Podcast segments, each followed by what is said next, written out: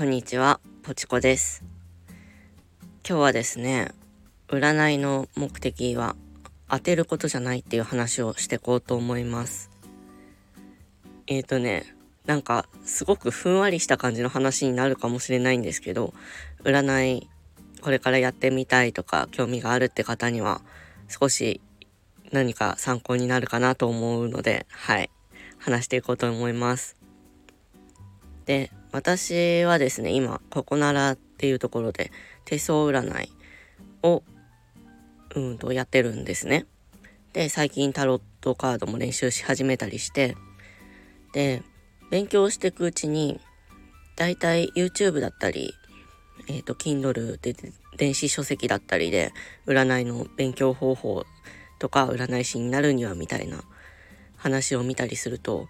結構書いてあるんです。その占いは当てることを目的にしちゃうと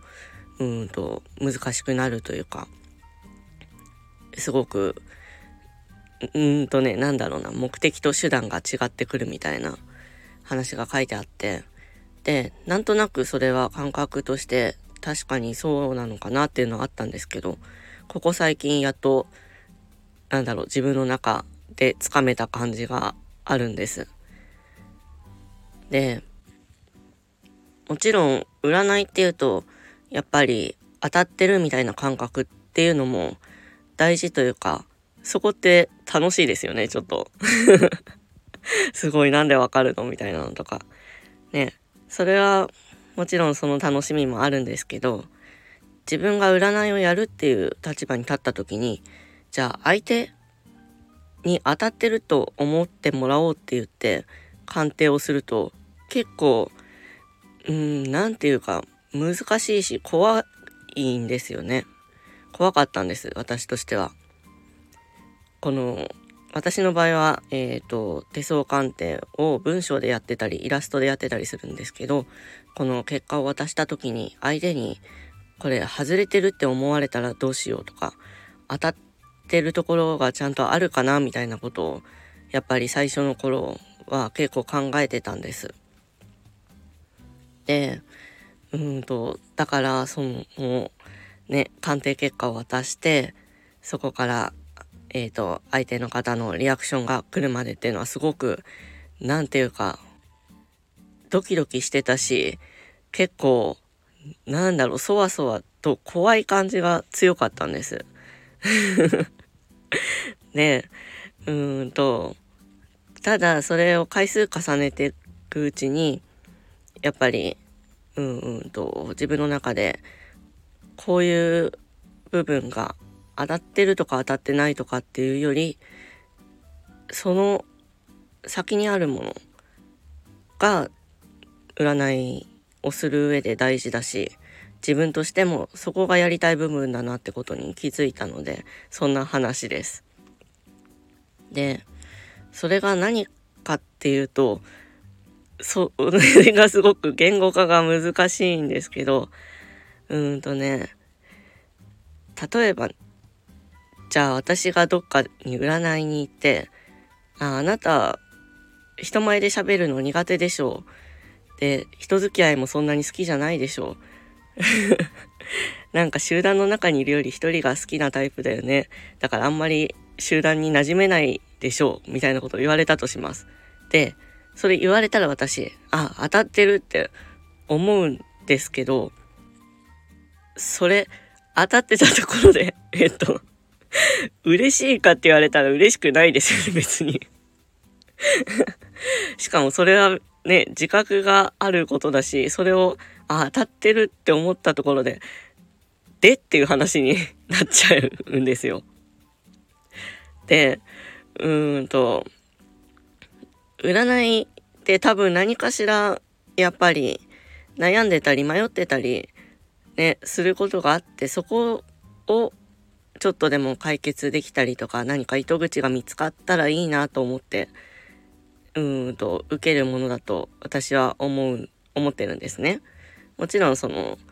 エンタメというかうんと初詣のおみくじだったりああいうねちょっと運試し的なものもあったりはするんですけど。でそういった時にうんと、当てることを目的にしちゃうと、今の私みたいな、あの、当たってるんだけど別に、そこから何か、プラスに働かないみたいな 感じになっちゃうなって、なんかある時ふと気づいて、で、うんと、そう考えた時に、じゃあどういう考え方をしたらいいのかっていうのがなんとなく最近分かってきて、で、もちろんね、うんと、占い界隈で言う上げ鑑定、上げ鑑定っていうのがあるんですね。いいことだけ言う、言うとか、結果に出てないけど、なんか相手の望んでるようなことを言うみたいな、そういう上げ鑑定っていうのは私、一切やってないんです。で、やってないんですけど、その、相手、依頼をしてくれた方の何か悩みがあって、そこに対しての、うんと、占いから出てる、手相から出てる何か言葉で私が挙げられる言葉を一致させるっていう感覚がなんか最近ちょっと分かってきた感じがあります。だから、うーんと、なんだろうな、すごく表現が難しいですけど、最近よく思うのは、鑑定結果の中で何を言うかも大事だし、それと同じぐらい何を言わないかっていうのも大事だなって感じてます。で、それがどういうことかっていうと、うんと、占い今勉強してる方とかわかるかと思うんですけど、タロットカードでも、四柱推命でも、えっ、ー、と、先生術でも手相でも、結構、その、鑑定した時の意味ってすごくたくさんあるんですよね。その生年月日から占ってみたりとか手相手相もこの片方の手見ただけで線を読もうと思ったらもうかなりたくさんあるのででそれを全部ただバーッと言ってじゃあそのうちの半分当たってますってなったとしてもそれってうんとなんだろうな私がやりたい占いとはちょっと違うのと多分向こう向こうというか相手の人が望んでるものとも違うのかなっていうのがあって。でなのでまず相手が何に困ってるか悩んでるかっていうところがやっぱりすごく大事なんだなって。はい。なんだろう。もうちょっと具体的になんか、例え、いい例え。うんとね、あ、じゃあ私、えっ、ー、と、仕事運を鑑定してるんですね。お仕事、どういうお仕事が合う、合うよみたいな話を。で、例えば、仕事で今、すごくやってることが合わなくて辛くて、やめようか悩んでるんです。みたいな相談が来たとするじゃないですか。で、それに対して、あなたの結婚運めっちゃいいです。恋愛運すごいです。みたいなことを返したところで、なんか、あの、噛み合ってないですよね。で、確かにそれがいいって出てるのかもしれないけど、うんと、相手の方が欲しい回答って今そこじゃないと思うんですよ。で、ただ、うんと、相手の方の相談を聞いてって、例えばその方が女性で辞めようか悩んでるんですって言って、で、今婚約してる方がいて、ちょうどその人と結婚する予定があるので、そのタイミングで辞めようかな。でも、なんかそこでちょっと逃げるみたいにやめるのもどうなんだろうみたいなそういう相談だったらさっきの恋愛運、結婚運みたいなところって関係してくると思うんですね。ね、結婚、いい結婚ができるから、そのタイミングで、ね、環境を変えて、新しく、新しいところで頑張ってみるっていうのはすごくいいと思いますよ、みたいな。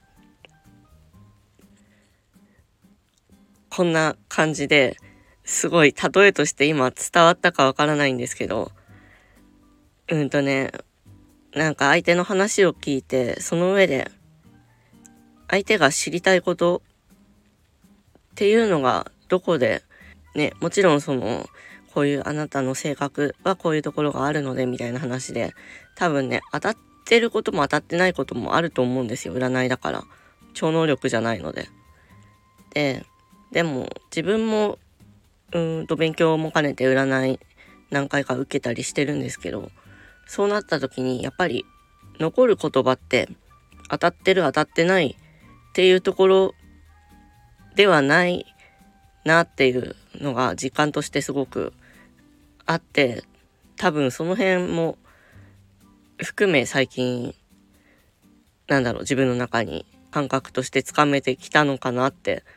思います この話この話なんかまとまりがな、んとなく伝わってくれたら嬉しいです。で、なので占いの勉強してる方は多分いろんな人の鑑定受けてみるのがすごく勉強になるな、なる、なる、なるかな、なるんじゃないかなって、はい。最近すごく思ってます。なので、今勉強中の方だったり、もう占い活動してるけど、なんとなく、うんと、鑑定の時に当たってるかどうかがすごく気になっちゃうっていう方は、えっ、ー、と、他の同じね、戦術の方だったり、全然違う鑑定、違う戦術だったりでもいいので、誰かこの人に占ってもらいたいなとか、気になるなっていうところの占い師さんにね、お願いしてみるのいいんじゃないかなって思います。ここならとか出店したい方はここならでね、やり取りすること自体も勉強になったりするので、はい、おすすめです。はい、なんか長くなっちゃったんですけど、どうしてもこの話はまとまらなくても残しておきたいなって思ったので、してみました。そんな感じで 今日は占いについて語ってみました。誰かの参考になれば嬉しいです。はい。というわけで、あ、あと前回の配信にコメントくれたみーちゃんとくるみん、ありがとうございました。店長もね、YouTube の方のコメントありがとうございます。はい。皆さんが高評価とか、いいねとか、同じかあれ。高評価とか、チャンネル登録とかしてくれるのですごく嬉しいです。いつもありがとうございます。ということで、ね、なんか今日からまたあったかいとかっていう感じで、うちは千葉県なんですけど、18度とかだったかな、天気予報。ね、寒暖差で結構、あの、自律神経がね、ちょっとガタガタしちゃう方も多いかと思うので、無理せず、のんびり 過ごしてください。はい。それじゃあ今日もゆるく頑張りましょう。バイバイ。